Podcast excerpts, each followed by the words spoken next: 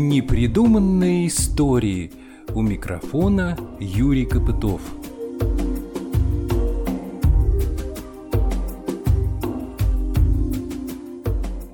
Живая природа, окружающая нас повсюду, абсолютно не нуждается во влиянии на нее со стороны человека. Она совсем не стремится и не желает, чтобы о ней заботились, защищали ее, особенно чтобы покоряли и осваивали. Она самодостаточно, живет по своим законам гармонии, известным только ей, и даже после жестокого вторжения в этот мир равновесия и взаимного сосуществования природа способна сама возродиться и восстановиться, используя для этого свои пути и способы. Она где-то находит для этого скрытые и известные только ей ресурсы, чтобы вернуться в прежнее состояние. Правда, на это уходит много времени, десятилетия, столетия, а может быть и тысячелетия. Это программа «Поездка в Полесье» из серии подкастов «Национальный парк Орловское Полесье».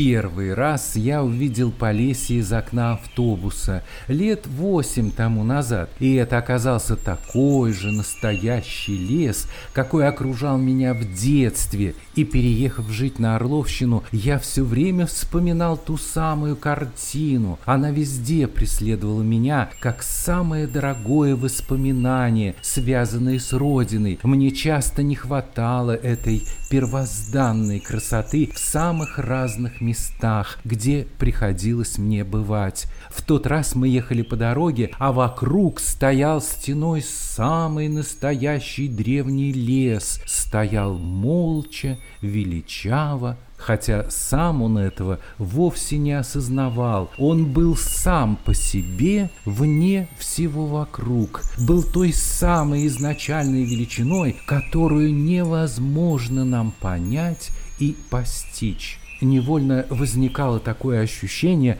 что всей этой изначальной величине нет никакого дела до всего, что есть где-то рядом, до того, что в нескольких десятках километрах есть другая цивилизация, человеческая. Национальный парк Орловское Полесье уникальное место в Орловской области. Прочтете вы на его сайте. Если хотите увидеть лес нерукотворный и прекрасный, то лучше места, чем Национальный парк Орловское Полесье, не найти. Ельники, сосняки, дубравы, множество озер с живописными берегами, ручьи и река Вытебедь придают неповторимое своеобразие парку, вольно раскинувшись раскинувшемуся на территории почти в 78 тысяч гектаров. «Мне нет до тебя дела», — говорит природа человеку, — «я царствую,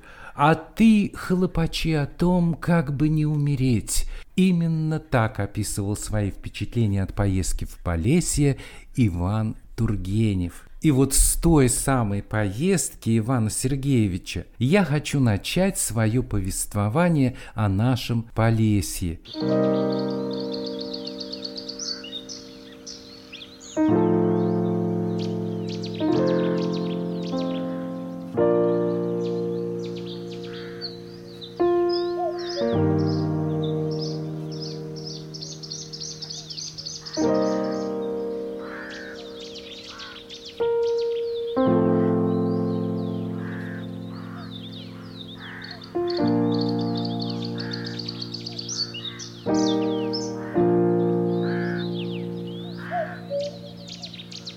История создания рассказа Тургенева «Поездка в Полесье» до сих пор не вполне ясна. В 1850 году он писал, что Полесьем называется длинная полоса земли, почти вся покрытая лесом, которая начинается на границе Волховского и Жиздринского уездов, тянется через Калужскую, Тульскую и Московскую губернии и оканчивается Марьиной рощей под самой Москвой.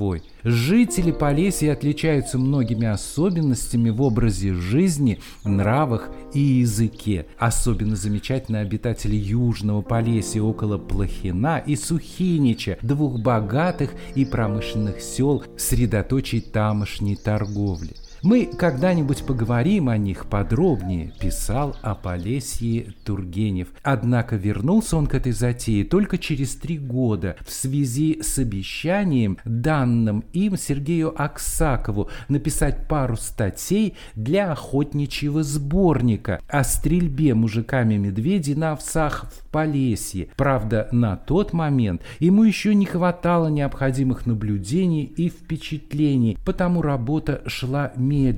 Тогда Тургенев решил съездить в Полесье. Об этой поездке он сообщил в июле 1853 года в письме Павлу Аненкову. Я на днях вернулся с довольно большой охотничьей поездки. Был на берегах Десны, видел места, ни в чем не отличающиеся от того состояния, в котором они находились при Рюрике. Видел леса безграничные, глухие, безмолвные. Там познакомился с весьма замечательной личностью, мужиком и Егором. И стрелял много, и много делал промахов. Вообще я доволен своей поездкой. Егор – это для меня новый тип, я с ним намерен поохотиться один целый день, и тогда расскажу вам о нем. А теперь со мной был товарищ, хороший малый, простой, веселый человек, без лукавства и даже плутоватости, как оно и следует. Он мне несколько мешал в моих наблюдениях. Из этого письма мы узнаем, как и откуда появились в его рассказе «Поездка в Полесье» центральные образы Егор и Кондрат. Чуть позже стало понятно, что в этом рассказе все же описаны места не на берегах Десны, а как раз та часть Полесья, которая расположена в излучине реки Реситы на стыке Жиздринского уезда Калужской губернии и Волховского и Карачевского уездов Орловской губернии. Местность эта находится к востоку от Десны. Вероятно, писатель отразил в рассказе впечатления, полученные им в ходе охотничьей поездки в Калужскую губернию в июне 1856 года, потому что после нее он, наконец, свой рассказ написал. Работал он над ним в конце 1856 года, а завершил работу над ним уже в Дижоне во Франции Франции в феврале 1857 года. Рассказ состоит из трех частей. Первый день, второй день и третий день. Начатый был и третий день так и не был завершен. Описание первого дня поездки знакомит читателя с лесом и с Ефремом. Второй день посвящен описанию лесного пожара в Полесье. А вот о чем Тургенев хотел рассказать в третьей части, неизвестно. Она осталась незаконченной. А главная тема рассказа – это взаимодействие человека с природой, где природа не аморфная субстанция, а необозримая сущность невероятной силы.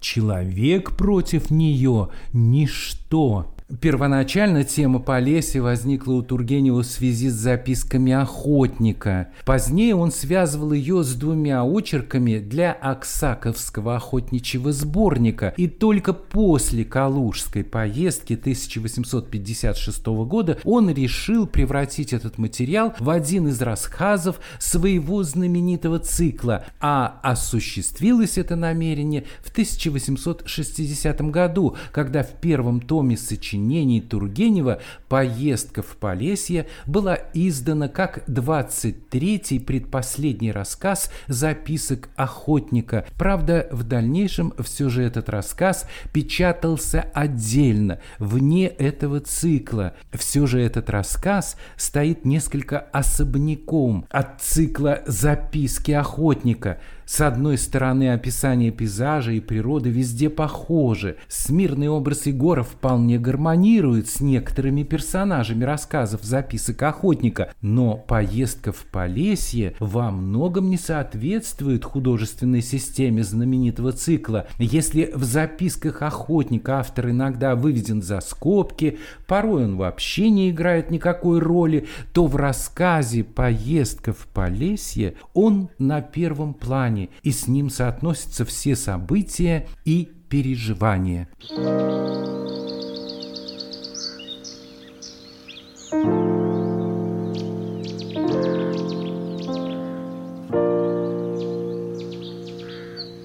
Иван Тургенев «Поездка в Полесье. Первый день».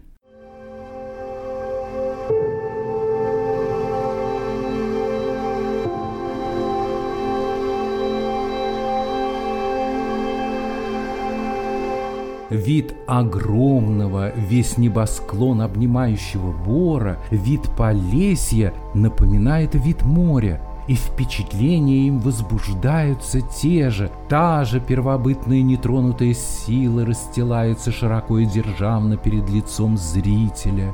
Из недр вековых лесов, с бессмертного лона вод поднимается тот же голос — «Мне нет до тебя дела», — говорит природа человеку, «я царствую, а ты хлопачи о том, как бы не умереть». Но лес однообразнее и печальнее моря, особенно сосновый лес, постоянно одинаковый и почти бесшумный. Море грозит и ласкает, оно играет всеми красками, говорит всеми голосами, оно отражает небо, от которого тоже веет вечностью, но вечностью как будто нам не чуждой. Неизменный мрачный бор угрюмо молчит и воет глухо, и при виде его еще глубже и неотразимее проникает в сердце людское сознание нашей ничтожности.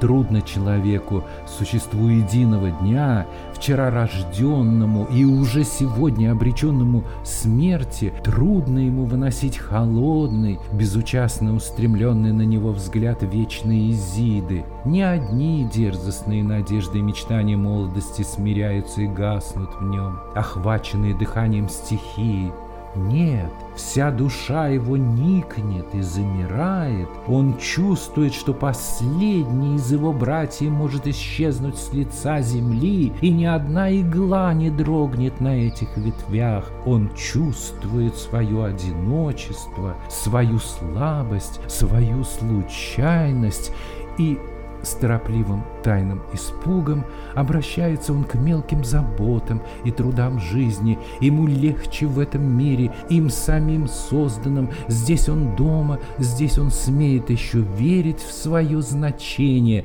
в свою силу. Вот какие мысли приходили мне на ум несколько лет тому назад, когда, стоя на крыльце постоялого дворика, построенного на берегу болотистой речки Реситы, увидал я впервые Полесье. Длинными сплошными уступами разбегались передо мной синеющие громады хвойного леса, кое-где лишь пестрели зелеными пятнами небольшие березовые рощи, весь кругозор был охвачен бором, нигде не белела церковь, не светлели поля, все деревья да деревья, все зубчатые верхушки и тонкий тусклый туман, вечный туман Полесья висел вдали над ними. Не ленью, этой неподвижностью жизни, нет, отсутствием жизни, чем-то мертвенным, хотя и величавым, веяло мне со всех краев небосклона — Помню, большие белые тучи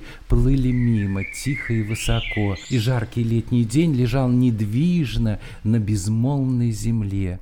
Красноватая вода речки скользила без плеска между густыми тростниками. На дне ее смутно виднелись круглые бугры иглистого моха, а берега то исчезали в болотной тени, то резко белели рассыпчатым и мелким песком. Мимо самого дворика шла уездная торная дорога. На этой дороге прямо против крыльца стояла телега, нагруженная коробами и ящиками. Владелец ее, худощавый мещанин с ястребиным носом и мышиными глазками, сгорбленный хромой, впрягал в нее свою тоже хромую лошаденку. Это был прянишник, который пробирался на Карачевскую ярмарку. Вдруг показалось на дороге несколько людей. За ними потянулись другие. Наконец, повалила целая гурьба. У всех были палки в руках и котомки за плечами. По их походке, усталые и развалистые,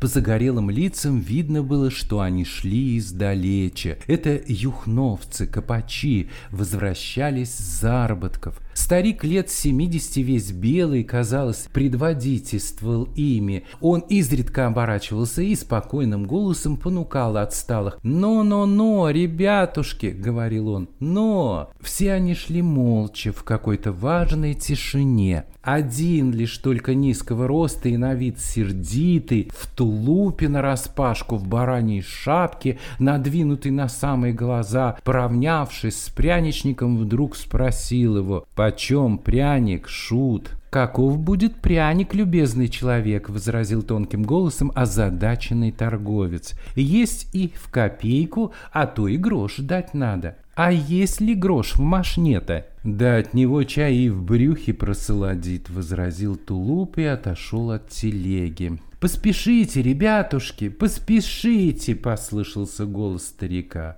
«До ночлега далеко!» «Необразованный народ!» — проговорил искоса взглянув на меня прянишник, как только вся толпа провалила мимо.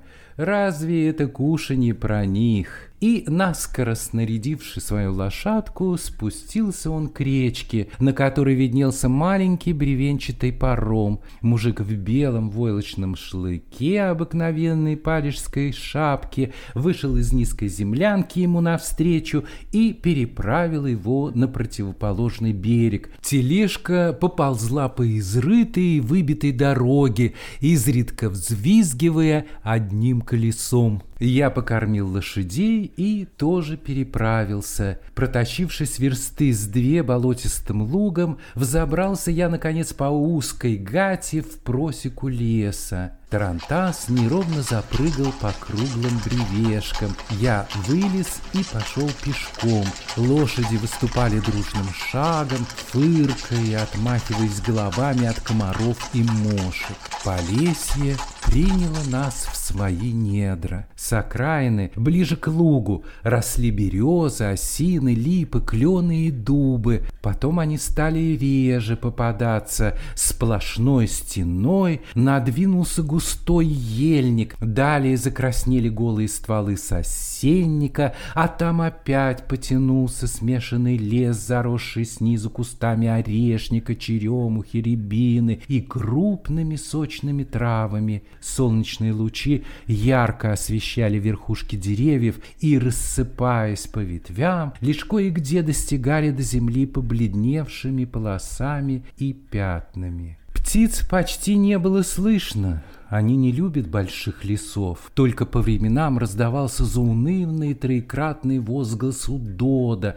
да сердитый крик ореховки или сойки. Молчаливый, всегда одинокий сиворонок перелетал через просеку, сверкая золотистую лазурью своих красивых перьев. Иногда деревья редели, расступались, впереди светлело, Тарантас выезжал на расчищенную песчаную поляну, жидкая рожь росла на ней грядами, бесшумно качая свои бледные колосики. В стороне темнела ветхая часовенка с покривившимся крестом над колодцем. Невидимый ручеек мирно болтал переливчатыми игулкими звуками, как будто втекая в пустоту пустую бутылку, а там вдруг дорогу перегораживала недавно обрушившаяся береза, и лес стоял кругом до того старый, высокий и дремучий, что даже воздух казался спертым. Местами просека была вся залита водой, по обеим сторонам расстилалось лесное болото, все зеленое и темное, все покрыто тростниками и мелким ольшником – Утки взлетывали попарно, и странно было видеть этих водяных птиц, быстро мелькающих между соснами. «Га-га-га-га!» Неожиданно поднимался протяжный крик, то пастух гнал стадо через мелколесье. Бурая корова с острыми короткими рогами шумно продиралась сквозь кусты и останавливалась, как вкопанная на краю просеки, уставив свои большие темные глаза на бежавшую передо мной собаку. Ветерок приносил тонкий крепкий запах жженого дерева. Белый дымок расползался вдали круглыми струйками по бледно синему лесному воздуху. Знать, мужичок промышлял уголь на стеклянный завод или на фабрику. Чем дальше мы подвигались, тем глуше и тише становилось вокруг. В бару всегда тихо, только идет там высоко над головою какой-то долгий ропот и сдержанный гул по верхушкам. Едешь, едешь, не перестает эта вечная лесная молвь, и начинает сердце ныть понемногу, и хочется человеку выйти поскорей на простор, на свет, хочется ему вздохнуть полной грудью, и давит его эта пахучая сырость и гниль. Верст пятнадцать ехали мы шагом, изредка рысцой. Мне хотелось засветло попасть в село Святое, лежащее в самой середине леса. Раза два встретились мне мужички с надранным лыком или с длинными бревнами на телегах. «Далеко ли до святого?» – спросил я одного из них. «Нет, недалеко. А сколько? До версты три будет». Прошло часа полтора, мы все ехали да ехали, вот опять заскрипела нагруженная телега. Мужик шел сбоку. «Сколько, брат, осталось до святого?» «Чего?» «Сколько до святого?» «Восемь верст». Солнце уже садилось, когда я, наконец, выбрался из леса и увидел перед собой небольшое село. Дворов двадцать лепилось вокруг старой деревянной одноглавой церкви с зеленым куполом и крошечными окнами, ярко рдевшими на вечерней заре. Это было святое. Я въехал в околицу.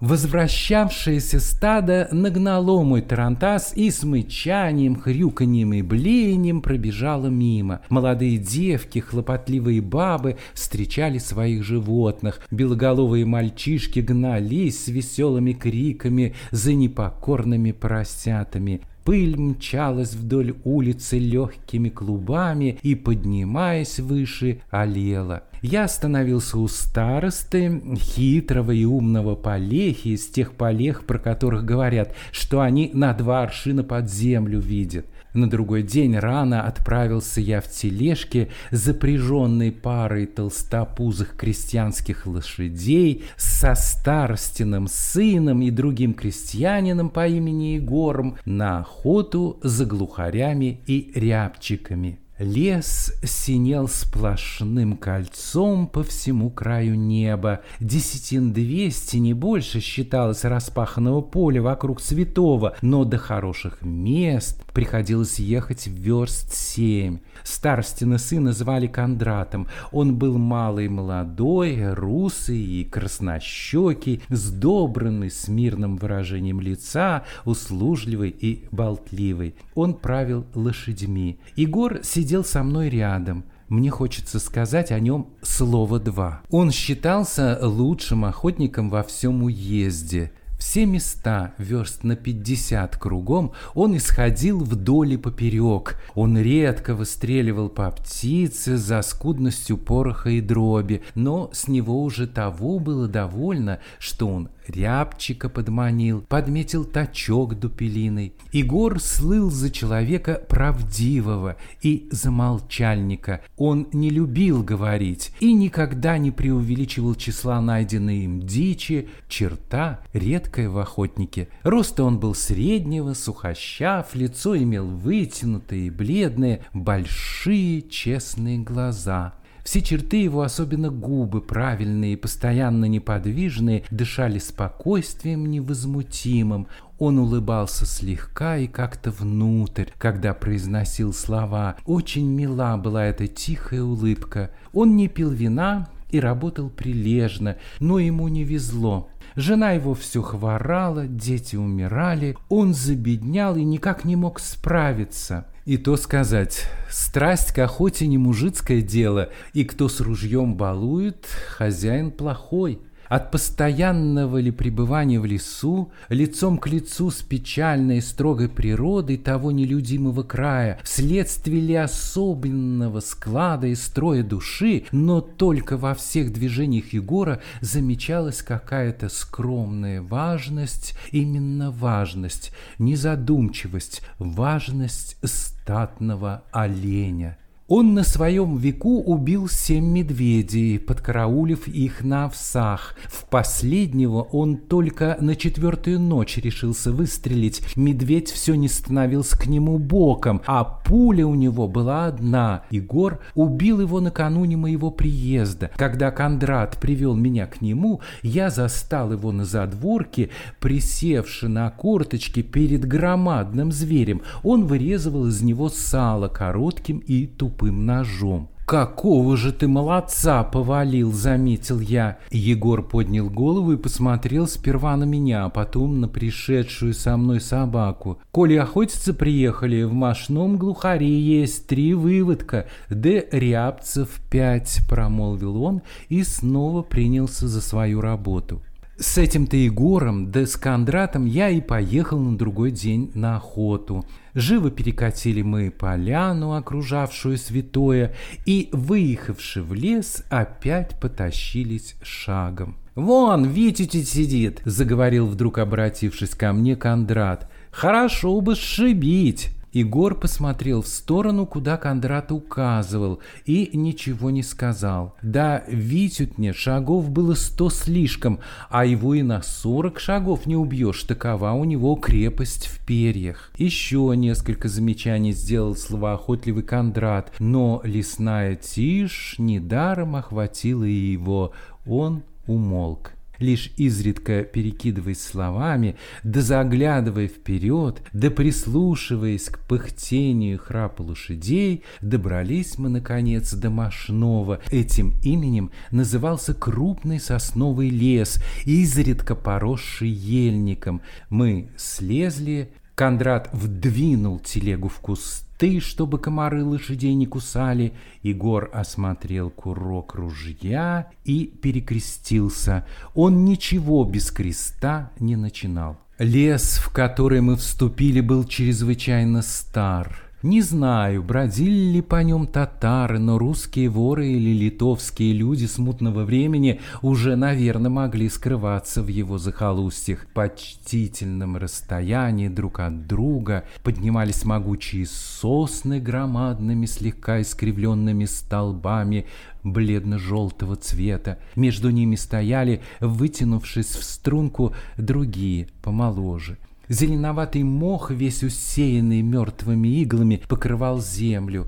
Голубика росла сплошными кустами, крепкий запах ее ягод, подобный запаху выхухоли, стеснял дыхание. Солнце не могло пробиться сквозь высокий намет сосновых ветвей, но в лесу было все-таки душно и не темно как крупные капли пота выступала и тихо сползала вниз тяжелая прозрачная смола по грубой коре деревьев. Неподвижный воздух без тени и без света жег лицо. Все молчало.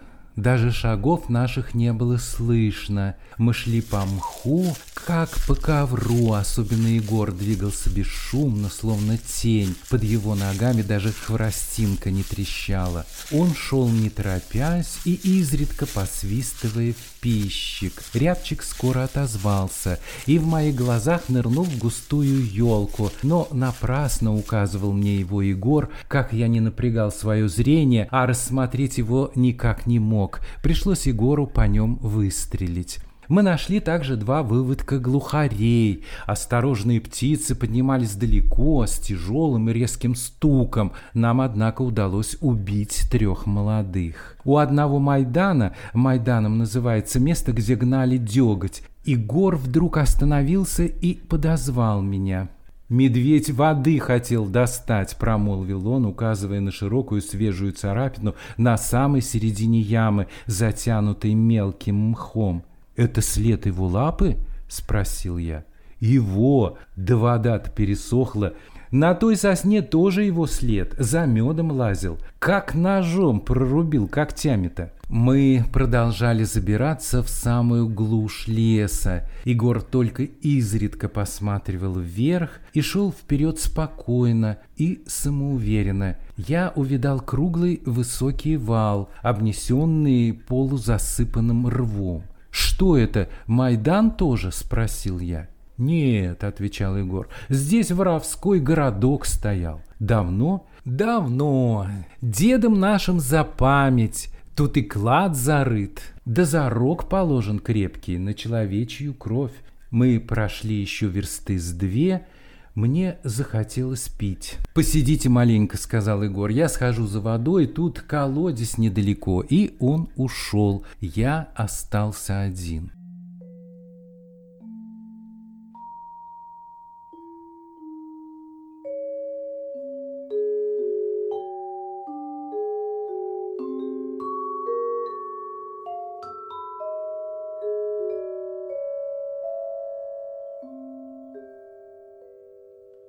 Я присел на срубленный пень, оперся локтями на колени и после долгого безмолвия медленно поднял голову и оглянулся.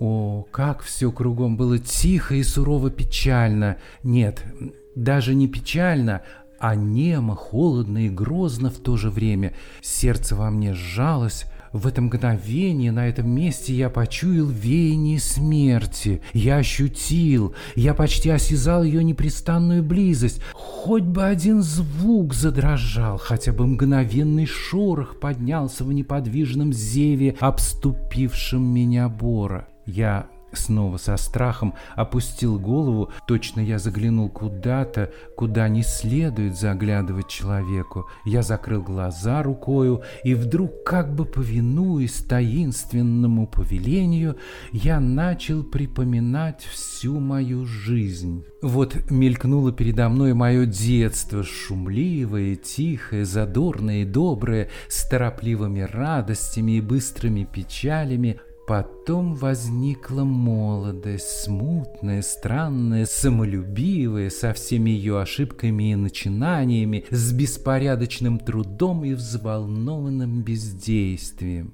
Пришли на память и они, товарищи первых стремлений, потом, как молния в ночи, сверкнуло несколько светлых воспоминаний, Потом начали нарастать и надвигаться тени, Темнее и темнее стало кругом, глуше и тише побежали однообразные годы, и камнем на сердце опустилась грусть. Я сидел неподвижно и глядел, глядел с изумлением и усилием. Точно всю жизнь свою я перед собой увидел, точно свиток развивался у меня перед глазами. О, что я сделал? Невольно шептали горьким шепотом мои губы. О, жизнь, жизнь, куда, как ушла ты так бесследно, как выскользнула ты из крепко стиснутых рук. Ты ли меня обманула? Я ли не умел воспользоваться твоими дарами? Возможно ли? Эта малость, эта бедная горсть пыльного петла — вот все, что осталось от тебя. Это холодное, неподвижное, ненужное нечто. Это я? Тот прежний я? Как? Душа жаждала счастья такого полного. Она с таким презрением отвергала все мелкое, все недостаточное. Она ждала, вот-вот нахлынет счастье потоком, и ни одной капли не смочила алкавших губ. О, золотые мои струны, вы так чутко, так сладостно дрожавшие когда-то, я так и не услышал вашего пения. Вы и звучали только, когда рвались. Или, может быть, счастье, прямое счастье всей жизни проходило близко, мимо, улыбалась лучезарной улыбкой, да я не умел признать его божественного лица. Или оно точно посещала меня и сидела у моего изголовья, да позабылась мною, как сон, как сон, повторял я уныло. Неуловимые образы бродили по душе, возбуждая в ней не то жалость, не то недоумение. А вы, думал я, милые знакомые погибшие лица, вы, обступившие меня в этом мертвом уединении, отчего вы так глубоко и грустно безмолвны, из какой бездны возникли вы, как мне понять ваши загадочные взоры, прощаетесь ли вы со мною, приветствуете ли вы меня, о, неужели нет надежды, нет возврата? Зачем полились вы из глаз скупые поздние капли? О сердце! К чему? Зачем еще жалеть? Старайся забыть, если хочешь покоя, приучайся к смирению последней разлуки, к горьким словам. Прости и навсегда – не оглядывайся назад, не вспоминай, не стремясь туда, где светло, где смеется молодость, где надежда венчается цветами весны, где голубка радость бьет лазурными крылами, где любовь, как роса на заре, сияет слезами восторга. Не смотри туда, где блаженство и вера и сила. Там не наше место.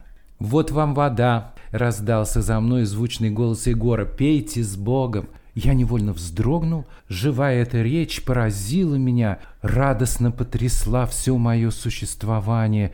Точно я падал в неизведанную темную глубь, где уже все стихало кругом и слышался только тихий и непрестанный стон какой-то вечной скорби. Я замирал, но противиться не мог. И вдруг дружеский зов долетел до меня, чья-то могучая рука одним взмахом вынесла меня на свет Божий. Я оглянулся и с несказанной отрадой увидал честное и спокойное лицо моего провожатого. Он стоял передо мной легко, легко и стройно, с обычной своей улыбкой, протягивая мне мокрую бутылочку, всю наполненную светлой влагой. Я встал. «Пойдем, веди меня», — сказал я с увлечением.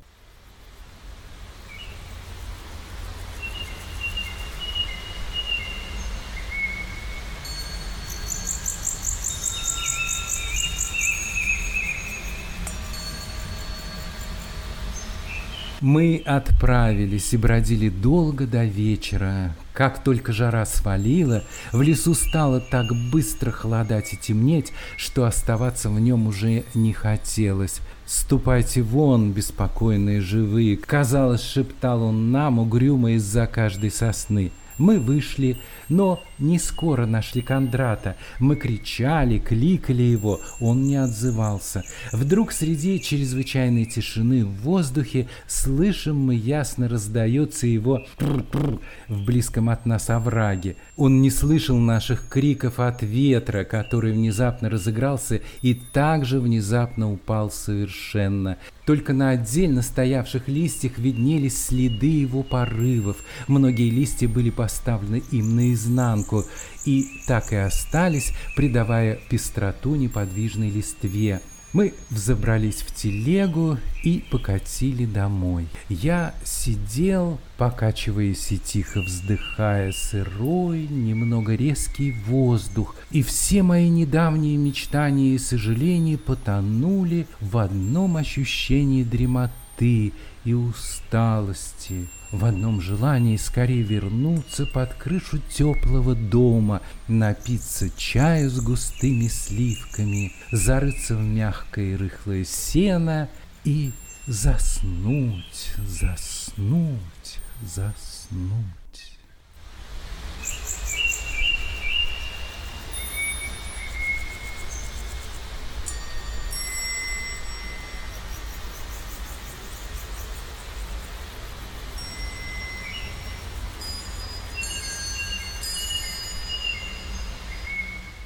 В творчестве Тургенева рассказу «Поездка в Полесье» принадлежит особое место. Это произведение, можно сказать, предвосхитило философски окрашенный и углубленный лиризм его стихотворений в прозе, относящихся к заключительному периоду творчества писателя. «Поездка в Полесье» была опубликована в журнале «Библиотека для чтения». Вскоре Александр Герцен написал Тургеневу Читал я твою превосходнейшую вещь в библиотеке для чтения. Кроме одного места, где ты уж много налиризничал, удивительно хорошо. А Николай Огарев уже на следующий день добавил к письму Герцена «Крепко обнимаю вас за ваш глубоко поэтический рассказ в библиотеке для чтения. Это одна из ваших наисимпатичнейших вещей, которая так и леем по сердцу и прошла».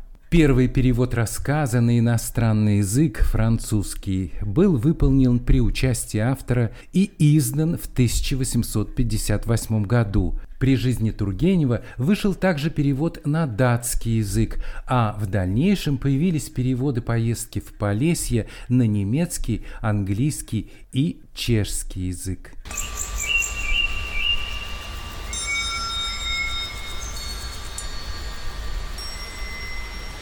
Это была программа «Поездка в Полесье» из серии подкастов «Национальный парк Орловское Полесье».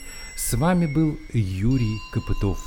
В следующий раз об этом великолепном уголке живой природы расскажет директор национального парка Орловское Полесье Олег Михайлович Пригорянов.